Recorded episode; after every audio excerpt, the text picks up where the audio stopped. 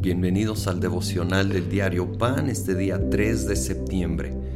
Pasamos al capítulo 3, la primera parte del libro de Hebreos, versículo 1. Por lo tanto, hermanos, ustedes que han sido santificados y que tienen parte en el mismo llamamiento celestial, consideren a Jesús apóstol y sumo sacerdote de la fe que profesamos.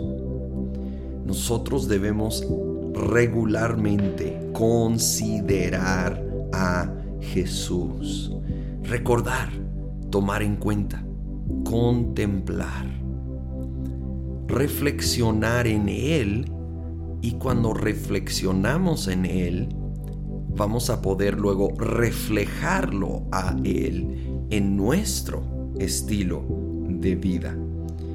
Pero ¿cómo necesitamos? cómo necesitamos considerar, recordar lo que Él ha hecho por nosotros y que ahora nosotros tomamos parte en, en ese mismo llamamiento celestial, en su obra preciosa y completa y poderosa. Continúa el pasaje, versículo 2. Él fue fiel él fue fiel al que lo nombró, como lo fue también Moisés en toda la casa de Dios. De hecho, Jesús ha sido estimado digno de mayor honor que Moisés, así como el constructor de una casa recibe mayor honor que la casa misma. Porque toda casa tiene su constructor, pero el constructor de todo es Dios. Moisés fue fiel como siervo en toda la casa de Dios para dar testimonio de lo que Dios diría en el futuro. Ojo, versículo 6. Cristo, en cambio, es fiel como hijo al frente de la casa de Dios. Y esa casa somos nosotros, con tal que mantengamos nuestra confianza y la esperanza que nos enorgullece.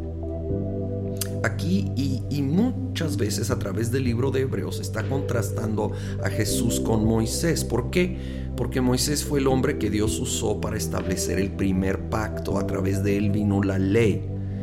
Pero Jesucristo es superior a Moisés y a todos los profetas, es el Hijo de Dios y su pacto, el nuevo pacto en su sangre, es superior al antiguo pacto, aunque el antiguo pacto lo estableció Dios, pero él, eso era temporal era como los sacrificios de animales, ¿eh? era una señal, una sombra apuntando al sacrificio perfecto que sería Jesucristo y al pacto perfecto que Jesús iba a establecer. Aquí usa el lenguaje también de casa. Moisés era la cabeza que Dios estableció sobre el antiguo pacto, la casa de Israel, pero habla de que ahora Jesucristo está al frente de la casa de Dios y me encanta que dice, esa casa somos nosotros.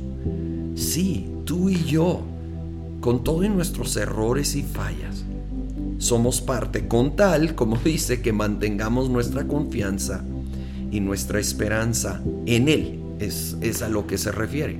Mientras mi fe para salvación, mi confianza y esperanza para mi salvación está en Cristo Jesús, por la fe tú y yo somos hijos de Dios y por la fe somos parte de su casa, piedras vivas, describe Pedro.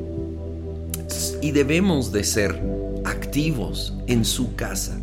Debemos buscar estar activos en nuestras congregaciones locales, aportando, bendiciendo, lejos de estar criticando y señalando y siendo una piedra en el zapato, o mucho peor, una piedra de tropiezo. ¿Qué tal si somos piedras vivas que aportan, que animan, que edifican, que son parte de la solución de esos problemas que sí, obviamente pueden existir porque se trata de seres humanos con nuestros errores y fallas ilimitantes pero juntos somos esa casa de Dios. Señor Jesús, gracias por llamarnos y usarnos como piedras vivas en tu casa. Ayúdanos a ser instrumentos que fortalecen, edifican a la casa y que nunca, nunca dividen o debilitan la casa. Lo pedimos todo en el nombre de Cristo Jesús. Amén.